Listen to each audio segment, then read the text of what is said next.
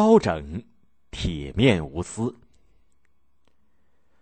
包拯是我国北宋时著名的清官，人们都称他为包公，很少提他的名字。流传很广的古代通俗小说和传统的戏曲当中，有不少关于包拯的故事。可是小说、戏曲当中的包拯和历史上的包拯事迹却有很大的出入。小说、戏曲当中有些情节完全是虚构的。包拯是泸州合肥人，也就是现在的安徽合肥人，生于公元九九九年。他二十八岁那年考上了进士，开始做官，后来一直做到枢密副使。枢密副使呢是当时最高的军事长官，枢密副使是副职。包拯这个人很会审理案件，而且执法如山，铁面无私。他在泸州府做官的时候，有一个亲戚犯了法，被人告到官府。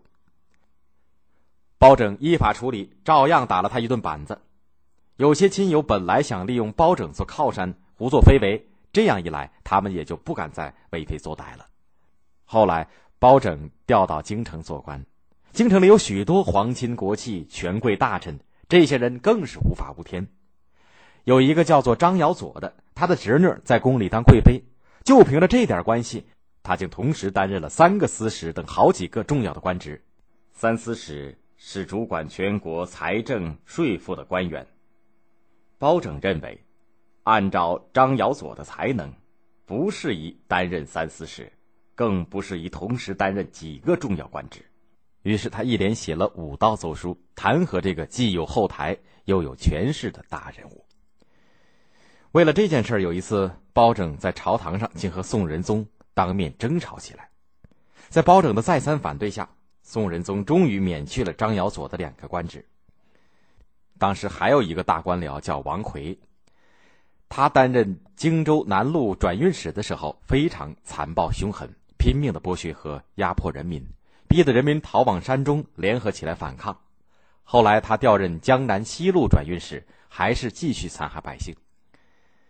包拯访问到这些情况以后，气愤极了，立刻上了两道奏书弹劾说：“王奎残害百姓，逼得他们逃入山洞，造成大害，至今未息。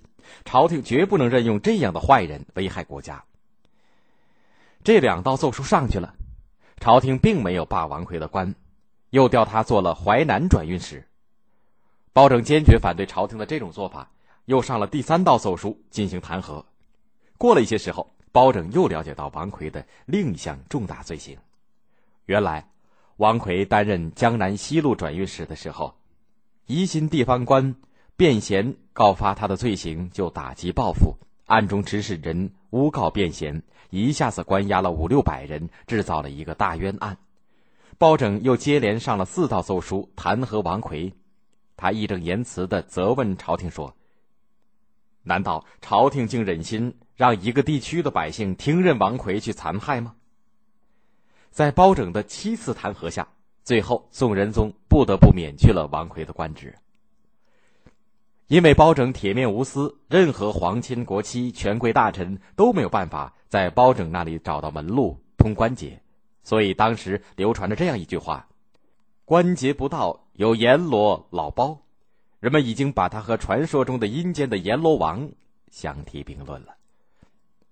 包拯自己处处奉公守法，他曾经在端州府做过官，也就是广东肇庆，那里出产一种食砚，名叫做端砚。端砚石质坚实细润，雕刻精美，是名贵的工艺品。以前端州的地方官借着向皇帝进贡的名义，趁机搜刮端砚，奉承权贵大臣。他们搜刮去的端砚要比进贡的数量多几十倍。包拯到了端州。只收缴向皇帝进贡的数量，自己一块不拿。端州人民看到包拯这样清廉自守，敬佩极了。包拯做了大官，但是家里的生活仍旧非常简朴，跟平常百姓一样。